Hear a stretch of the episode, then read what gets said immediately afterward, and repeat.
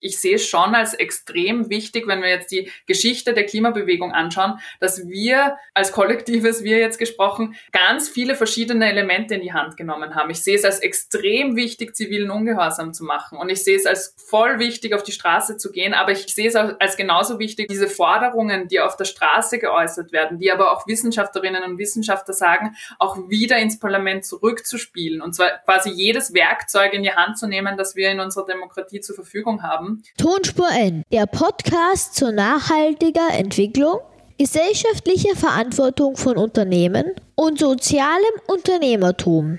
Gestaltet und präsentiert von Annemarie Harand und Roman Mesicek. Ja, herzlich willkommen zur letzten Folge, leider, leider, unserer Herbstserie zum Thema Klimaaktivismus. Mein Name ist Annemarie Harand und gegenüber von mir sitzt Roman Mesicek. Hallo. Hallo Roman, ja, leider die letzte Folge, aber äh, last but not least, beziehungsweise ein großer Knaller zum Schluss. Wir haben eingeladen die Österreicherin des Jahres, Katharina Rogenhofer.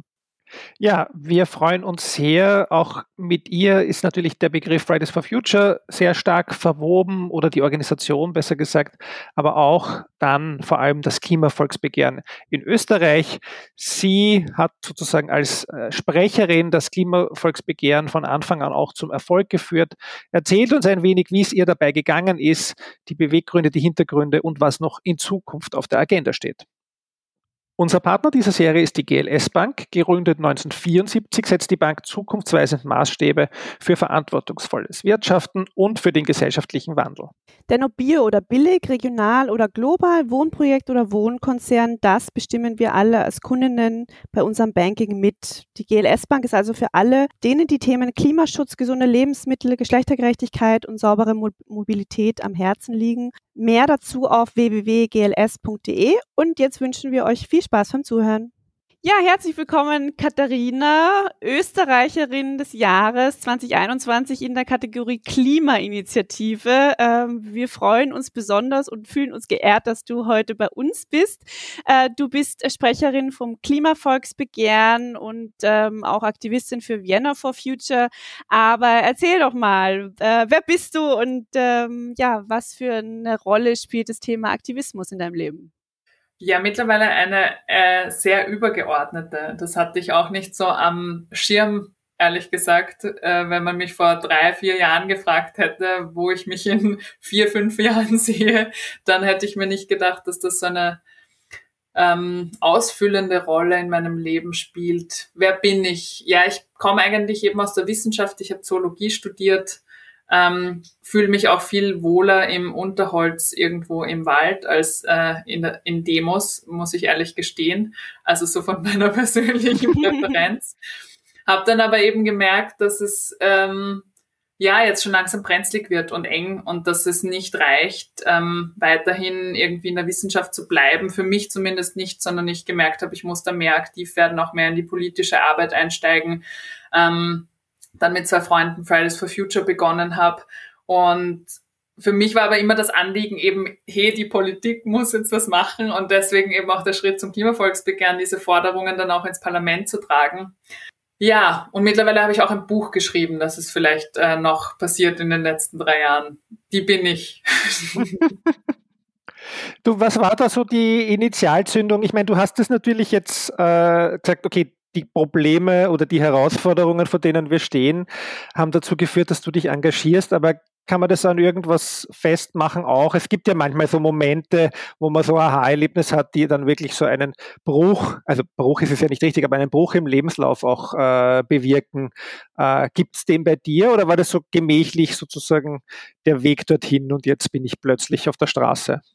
Ja, es gab, glaube ich, zwei sehr wichtige Momente. Das eine war eben der Moment, wo ich gemerkt habe, wir haben eigentlich alles Wissen schon, wir haben auch die meisten Lösungen schon. Also quasi in der Wissenschaft zu bleiben ist jetzt keine Option, sondern wir müssen das irgendwie, die, die, ähm, die Diskrepanz ist nicht zwischen äh, dem, was wir wissen und nicht wissen, sondern die Diskrepanz ist dem zwischen dem, was wir wissen und was wir tun und gerade die Politik tut das war so der erste Moment, wo ich gemerkt habe, da muss ich auch was verändern. Da habe ich dann ein Praktikum gemacht bei der Klimarahmenkonvention der Vereinten Nationen. Das sind die, die jedes Jahr eben die Klimagipfel organisieren.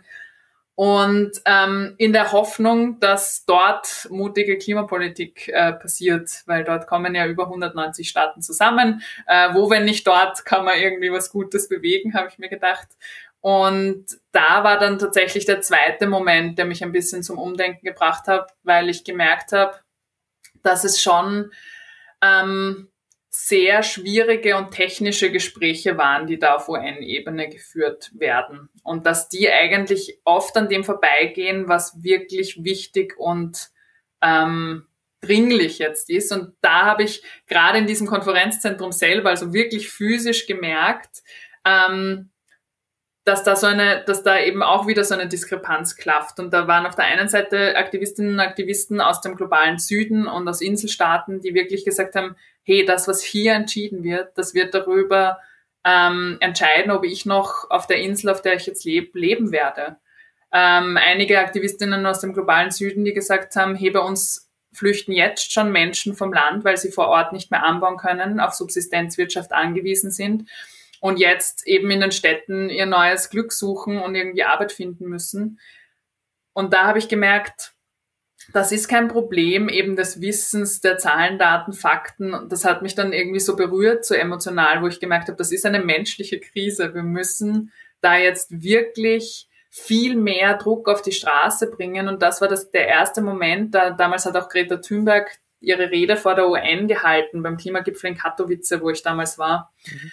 Und da habe ich gemerkt, es braucht eigentlich den Protest, es braucht eigentlich Leute, die, die laut sind, die aufzeigen, die ähm, Öffentlichkeitsarbeit machen quasi damit auch, weil das Thema einfach viel zu wenig da war.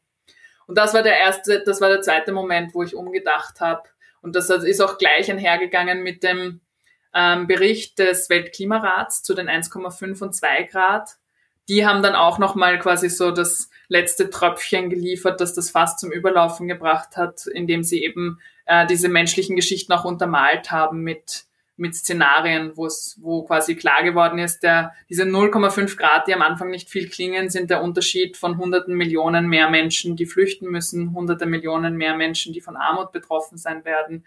Äh, es wird der Unterschied sein, ob wir Korallenriffe haben oder nicht, ähm, etc. Also das, das hat das Ganze dann einfach nochmal in so Bilder Bilder gegossen, die mich, ja, die mich dann aktiviert haben. Ja, jetzt ähm, ist ja quasi dann auch der Schritt, ähm, auf die Straße zu gehen, wenn du sagst, ja, es braucht äh, Protest, dann vielleicht naheliegend, aber dann auch eine Bewegung mit aufzubauen, äh, wo dann im Endeffekt äh, 50.000 Leute äh, auf die Straße gehen. Ich glaube, das war ja, glaube ich, der Höchstwert von den ähm, von einer Demo, die ihr hattet. Also äh, Wahnsinns äh. Wie ist das gegangen? Ja? Ähm, wie war da der Weg? Ja, eigentlich wahrscheinlich unromantischer, als man sich das vorstellt. Wie in den also, meisten Fällen. Wir sind, wir sind einmal zurückgekommen, eben ich habe mit zwei Freunden beschlossen, wir starten das jetzt einfach in Wien. Ähm, wir sind im Ende Dezember zurückgekommen und am 21. Dezember haben wir dann die erste Demo angemeldet, 2018, am Heldenplatz und haben ja nicht mal gewusst, wie das geht. Also wir sind einmal zur Polizei gegangen, haben mal gefragt, wie, wie, wie macht man das überhaupt, haben eine Facebook-Gruppe gegründet, haben unsere Freunde dazu eingeladen, haben natürlich versucht, irgendwie Werbung dafür noch zu machen in anderen Kreisen, aber haben uns selber auch noch nicht ausgekannt, wie man dafür jetzt gut mobilisiert. Dann, waren, dann hatten wir noch die grandiose Idee, ähm, am 21. Dezember sechs Stunden am Heldenplatz zu streiken. Das war, im, das war schon extrem kalt. Es war sehr gut, dass Leute Thermoskannen mit hatten. Äh, diese Idee ist dann verworfen worden. Wir haben dann ein bisschen kürzer gestreikt in den Folgestreiks.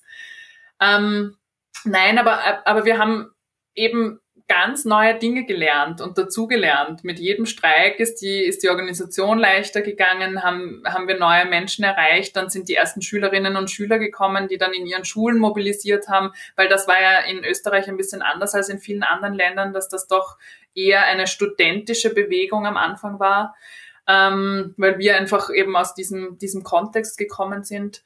Und und dann war eben am 15.03.2019 war der erste weltweite Klimastreik. Und das war dann schon ganz besonders eigentlich für uns alle, weil wir gemerkt haben, wie eben über die letzten drei Monate dann so Fridays for Future Gruppen wie so Schwammerl aus dem Boden sprießen irgendwie. Ähm, wir auch als, als erste Gruppe eigentlich in Wien, die gegründet wurde, auch oft die Ansprechperson für diese anderen Gruppen in, in Österreich, die dann angerufen haben und genau die gleichen Probleme hatten, eben wie, wie melde dich, wie melde ich das überhaupt an, wie ist denn das? Ähm, mache ich da jetzt eine eigene Gruppe, kriege ich ein eigenes Logo oder sonst irgendwelche Sachen, also so logistische Details einfach.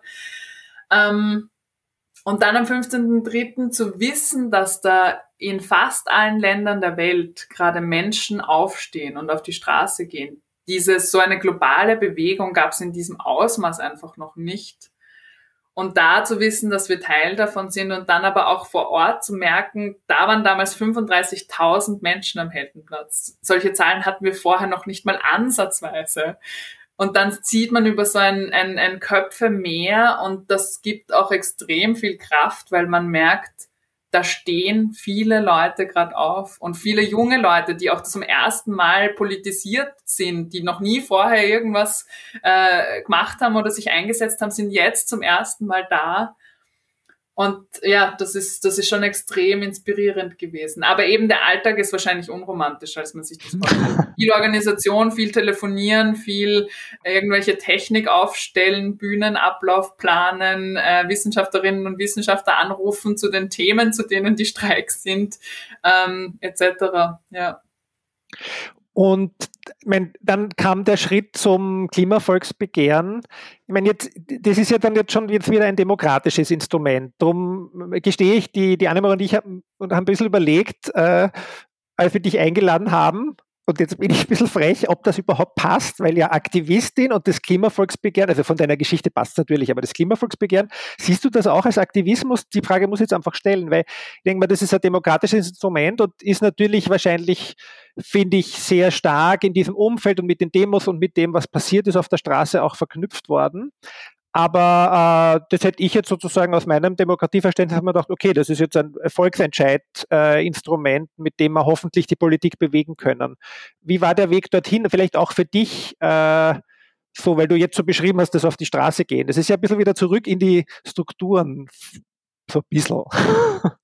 Ja, das stimmt schon. Ich, ich weiß auch nicht, ob ich es als aktivistisch beschreiben würde, aber es kann Element einer ähm, aktivistischen Bewegung sein, mhm. glaube ich. Wenn wir, wenn wir jetzt das, die Klimabewegung als wirklich große, breite Bewegung sehen, ähm, das ist ja auch bei Petitionen so. Petitionen, natürlich werden die vielleicht in einem Petitionsausschuss irgendwann mal behandelt, aber Petitionen werden ja auch als aktivistisches Element eingesetzt oft, weil man da irgendwie kampanisieren kann, weil man da Unterschriften sammeln kann, weil man auch ein, ein ein Anliegen irgendwie mit Zahlen unterstützen kann, so wie eben bei den Demos wichtig ist, wie viele Leute auf der Straße sind, ist bei Petitionen wichtig, wie viele Leute bewegt das Thema.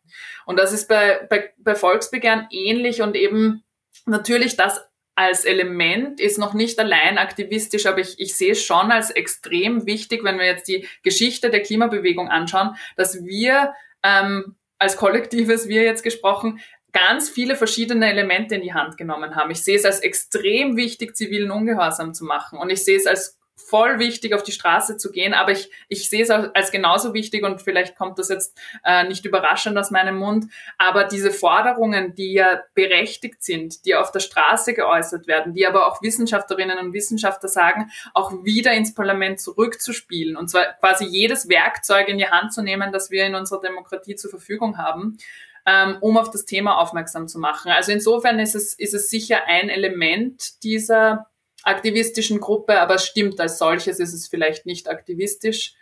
Ich glaube aber, also für mich war es einfach ein logischer Schritt, insofern, als dass ich das Gefühl hatte, ähm, dass es eben diese ganzen Sachen braucht. Wir müssen jetzt auch in diese etablierten Strukturen reinkommen. Wir müssen auch unsere Forderungen dort platzieren. Wir müssen auch dort Rederecht bekommen etc. Ähm, und die Öffentlichkeitsarbeit natürlich auch über diese, diese Ecke noch an, ähm, anfeuern. Und was ich schon auch finde, ist, dass ein Volksbegehren halt nochmal ähm, eine andere Bevölkerungsgruppe abdeckt. Und auch das ist irgendwie wichtig, weil ich, ich finde immer so schwierig, dass an Fridays for Future zum Beispiel so viele Ansprüche gestellt werden. Die müssen auf einmal alle abholen. Warum muss Fridays for Future alle abholen? Mhm. Ich finde, das ist überhaupt nicht das Ziel einer einzigen Protestbewegung. Ich finde auch nicht, dass Extinction Rebellion jetzt besondere Leute abholen muss. Die, die aktivieren ganz bestimmte Gruppen und sie ähm, werden ganz bestimmt dargestellt und können Öffentlichkeitsarbeit auf eine bestimmte Art und Weise machen. Fridays for Future kann das auch so, das Klimavolksbegehren kann das auf eine andere Art und Weise. Und ich glaube aber, es braucht alle die, um quasi ähm, Bewegung zu erzeugen. Also den Gedanken finde ich unglaublich spannend und auch äh, erleuchtend und super, dass wir die alle eingeladen hatten bis jetzt. Ja. Ähm, also, weil ich glaube, eben dieses unterschiedliche gesellschaftliche Gruppen zu aktivieren, ähm, hat was sicher auch in Österreich zu dieser Breite beigetragen, die jetzt sozusagen bei der letzten äh, Klimademo man auch gesehen hat, dass da von jung bis alt alle dabei sind jetzt bitte und auch viele sich, viele Bildungsschichten. Mich würde noch ein bisschen interessieren, wie du den Impact einschätzt, sozusagen. Also jetzt vielleicht auch ein bisschen vergleichend, aber auch so generell dein, dein Fazit jetzt einmal heute äh, im Herbst 2021, was erreicht wurde oder wo du dir mehr erwartet hättest. Vermutlich erwartet man sich immer mehr, aber äh, was ist denn so ein bisschen so ein Zwischenfazit und vielleicht auch durchaus bewusst den Unterschied sozusagen politisch, jetzt sagen wir mal übers Volksbegehren, ihr wart auch im Parlament, also es wurde behandelt im Parlament, ähm, und auch auf der Straße äh, durch die immer größer werdenden Zuspruch äh, mit den Füßen, wenn man so will.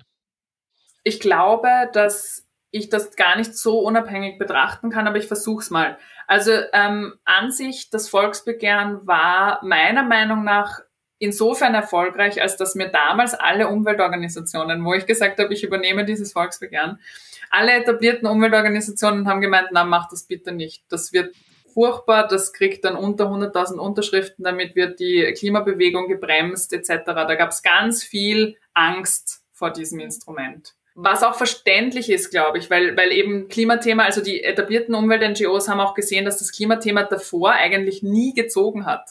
Mit dem hat man keine Spenden gesammelt, mit dem hat man keine aktiven Leute gekriegt. Das waren immer andere Themen, die da gezogen haben. Und deswegen war die Angst, glaube ich, relativ groß. Das heißt, diesen Erfolg zu haben von fast 400.000 Unterschriften und zwar von einer, einer Grassroots-Bewegung, das muss man auch immer dazu sagen, weil natürlich gibt's Volksbegehren mit mehr Unterschriften.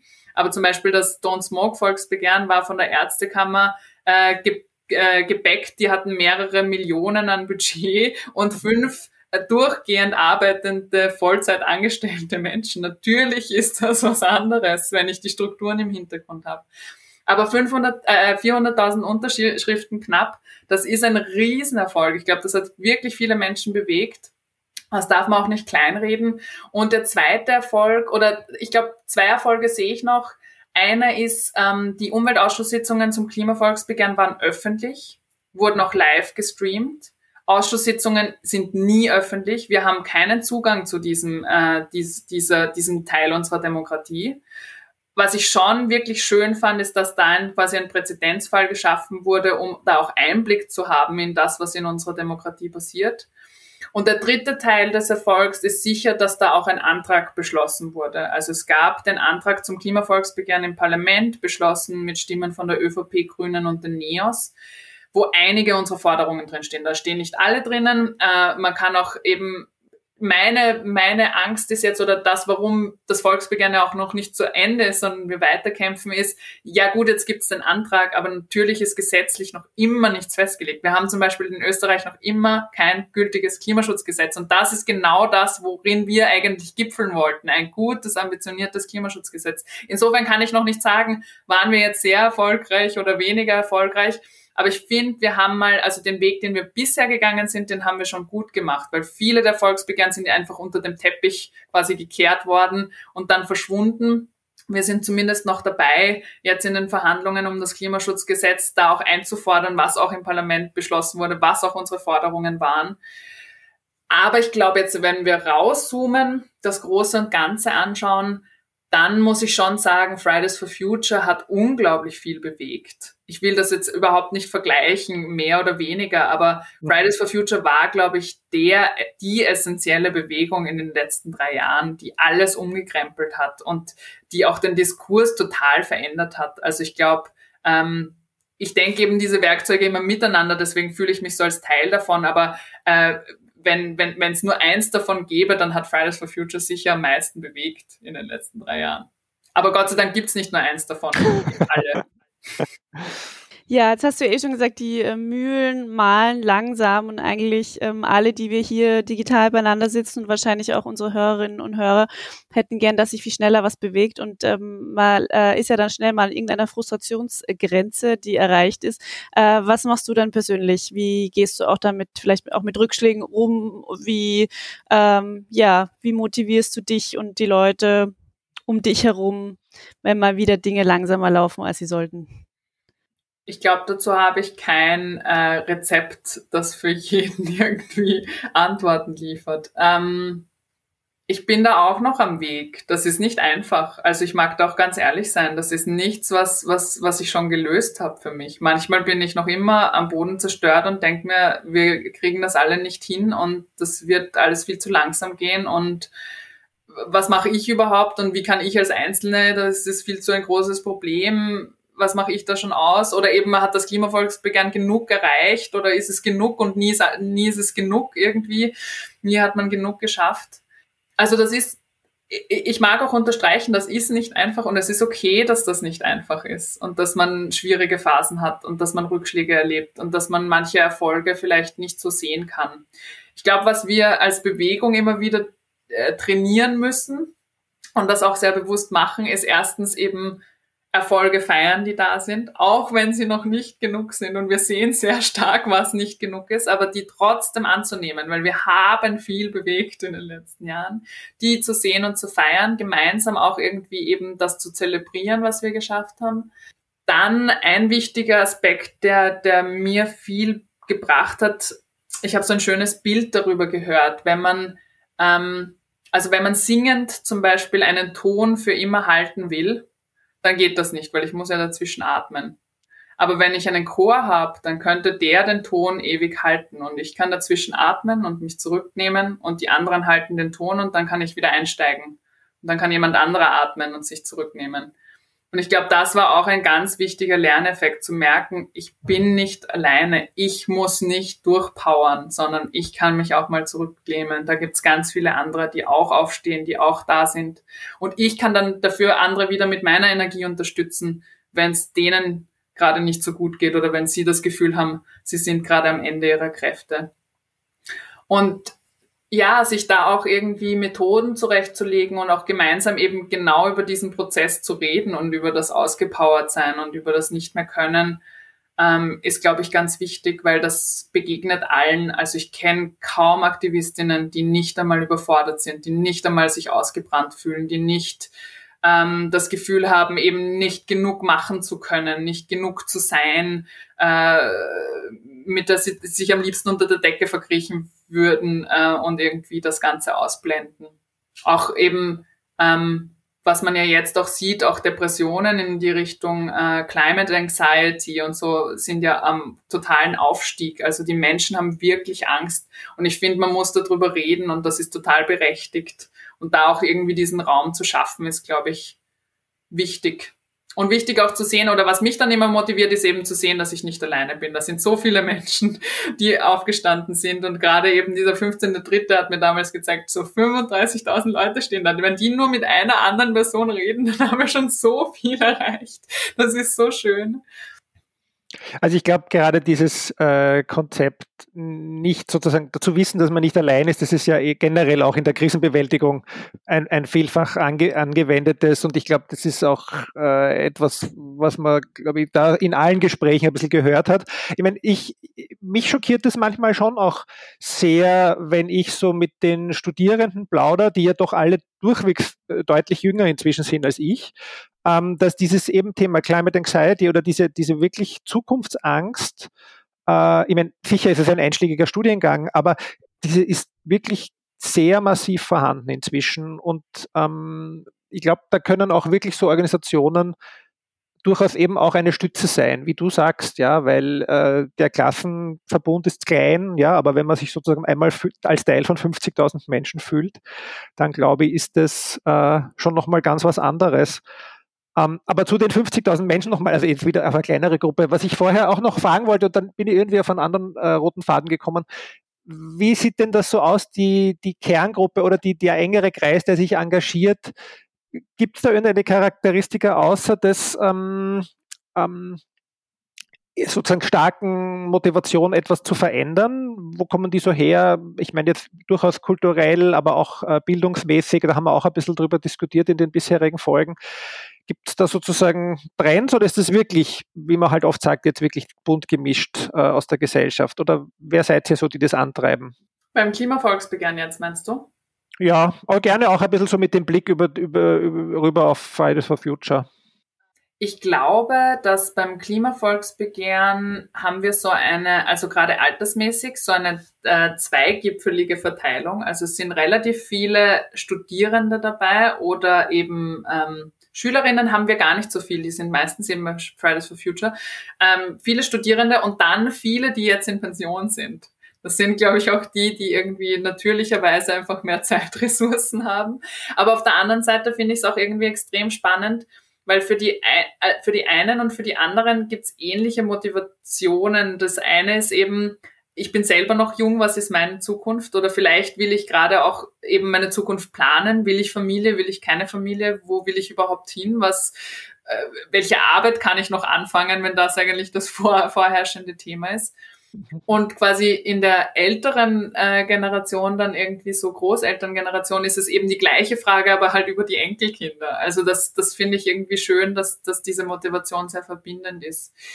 Von der, ähm, von der regionalen Verteilung ist es so, dass um die Eintragungswoche herum hatten wir extrem viele Regionalgruppen. Also wir waren wirklich auch ähm, mhm. über Österreich äh, sehr verteilt. Natürlich trotzdem mit eher ähm, Fokus auf die Städte, weil da einfach mehr Menschen sind, die aktiv sein können. Aber wir waren auch in einigen Gemeinden relativ gut dabei. Ähm, das ist mittlerweile ein bisschen weniger geworden, weil sich jetzt eben durch die politische Arbeit doch viel auf die Hauptstadt fokussiert, was ich ein bisschen schade finde. Aber ich glaube, da ist jetzt Fridays for Future mittlerweile, glaube ich, besser geworden mit dem, mit der regionalen Aufteilung. Was Bildungshintergrund und so betrifft, habe ich meistens gar nicht so sehr den Überblick, weil ich gar nicht immer weiß, was die Leute in die, sonst machen oder welchen Bildungsabschluss sie haben. Ich würde trotzdem mal schätzen, dass es einen, eine Überrepräsentation von ähm, universitär gebildeten Menschen gibt.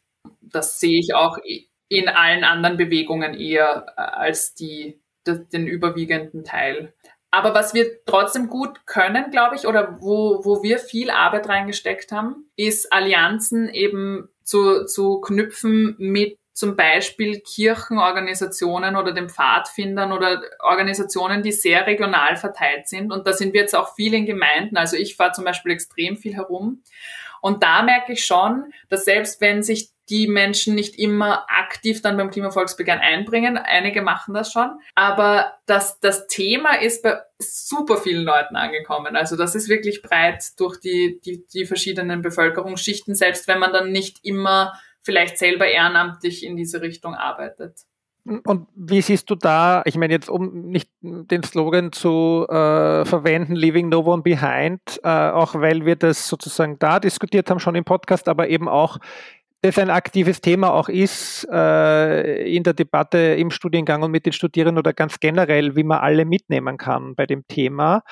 Jetzt ist irgendwie klar, glaube ich, dass sozusagen wahrscheinlich eine reflektiertere Schicht äh, und gebildetere Schicht da sozusagen jetzt am Anfang sehr viel damit beschäftigt hat und das ausgedacht hat. Aber wie schafft man es sozusagen, die Mittel, aber auch Unterschicht ähm, in dem Thema anzusprechen und mitzunehmen? Oder siehst du das schon bei den Demos oder siehst du, denkst du eigentlich, das passt, funktioniert eh ganz gut?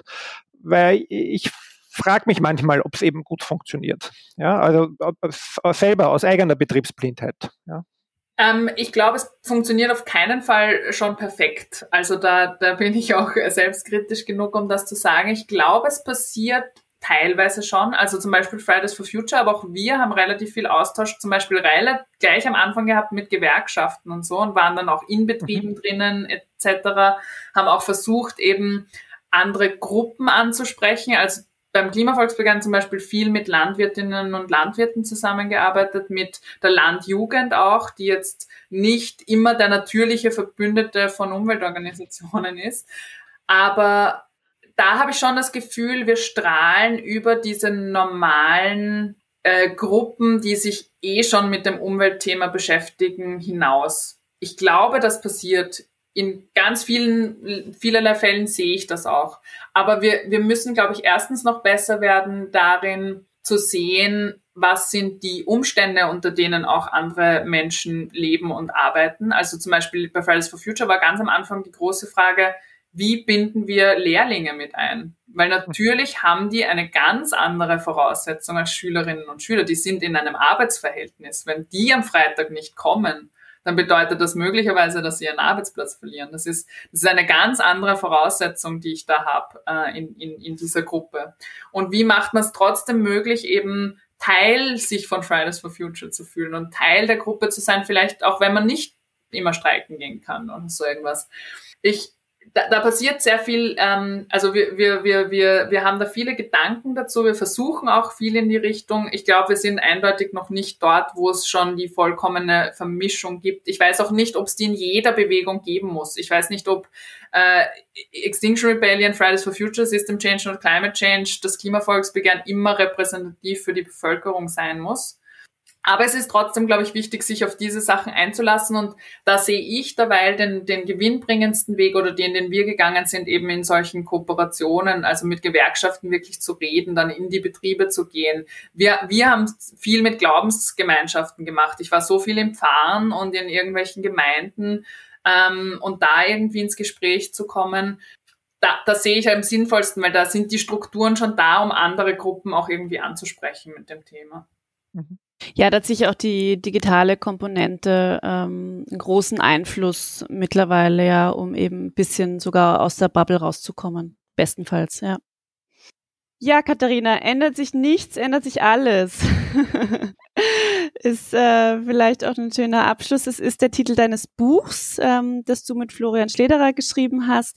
Ähm, ich muss gestehen, es steht noch auf meiner Leseliste. Es liegt noch nicht am Nachkästchen, aber hoffentlich bald. Ja, was muss sich ändern? Ähm, also zuerst mal ist der Titel äh, gerade auch insofern für mich eines der wichtigsten Aussagen, weil ja oft darüber geredet wird, gerade im öffentlichen Diskurs kommt das jetzt viel vor, so äh, eben Klimaschutz, ist das nicht irgendwie Verzicht oder wir müssen zurück in die Steinzeit, hat äh, Kanzler Kurz äh, jetzt irgendwie so in den Raum gestellt.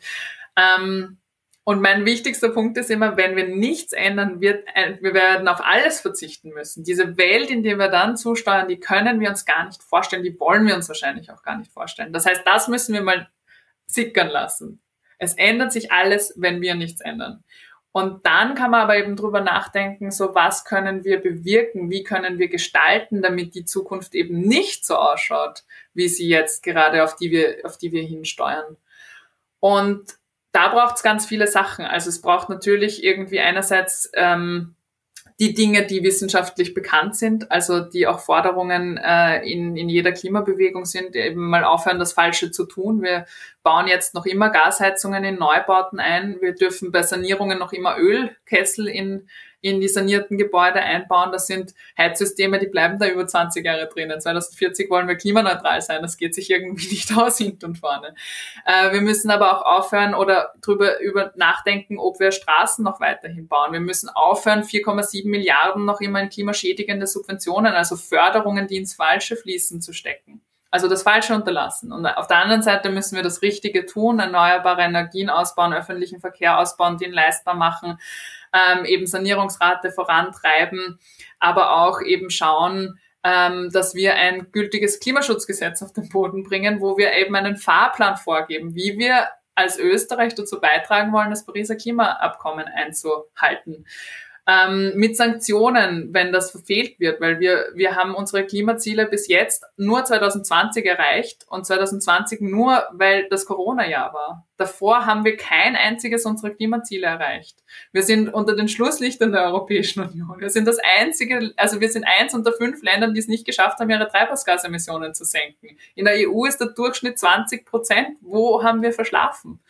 Ähm, und da einfach mal ins Tun zu kommen, ist, glaube ich, jetzt wichtig. Und eben dazu braucht es auch die Leute, die das einfordern. Also ich glaube, das ist, das ist auch das Fazit, das, was wir ändern können, das, was jeder Einzelne, jeder Einzelne ändern kann, ist aktiv zu werden und sich dafür einzusetzen in allen möglichen äh, Facetten, die das haben kann. Das kann heißen, in meinem Unternehmen mal zum Chef gehen und äh, nervig sein und fragen, ja, wie hat unser Unternehmen vor, sich da irgendwie dran anzupassen? Das kann sein, äh, in der Gemeinde mal zum Bürgermeister zu gehen oder dem eine E-Mail zu schreiben und zu sagen, hey, was macht unsere Gemeinde eigentlich für die Klimaneutralität 2040? Das heißt, sich zusammenschließen vielleicht eben in der Gemeinde, im Betrieb. Das heißt, ähm, möglicherweise auf die Straße gehen, Volksbegehren unterschreiben, sich über sein Wahlverhalten Gedanken machen, ähm, etc. Also da gibt's ganz viele Möglichkeiten, in dem eigenen Beruf aktiv werden. Wenn ich Journalistin bin oder Journalist, darüber berichten. Wenn ich Lehrerin bin oder Lehrer, darüber unterrichten oder Professorin oder Professor an einer Uni oder FH.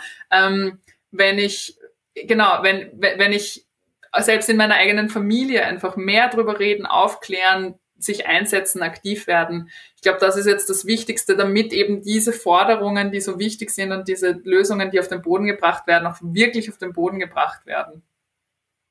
Ja, ich glaube, äh, aktiv bleiben, sein oder werden. äh, ich glaube, das ist ein, ein schönes ähm, Schlusswort für unsere Sendung und ähm, damit auch leider für unsere ganze Season äh, zum Thema Aktivismus. Äh, aber Katharina, wir bedanken uns ganz, ganz herzlich äh, für das spannende Gespräch. Äh, wieder viel gelernt und wünschen dir weiterhin ganz viel Energie, Motivation für alles, was noch kommt. Danke an euch, es hat mich sehr gefreut. Danke vielmals. Ja, ein großartiger Abschluss, wie wir finden, unserer Serie.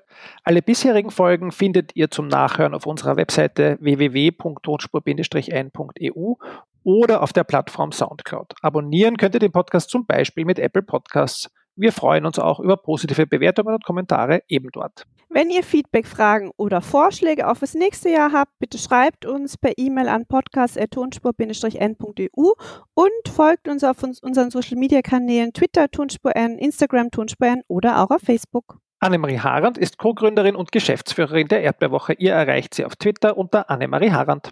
Und Roman Mesicek ist Professor an der IMC Fachhochschule Krems und Partner des Magazins Enorm. Auf Twitter ist er wie bekannt unter Roman Mesicek erreichbar. Bis zum nächsten Mal.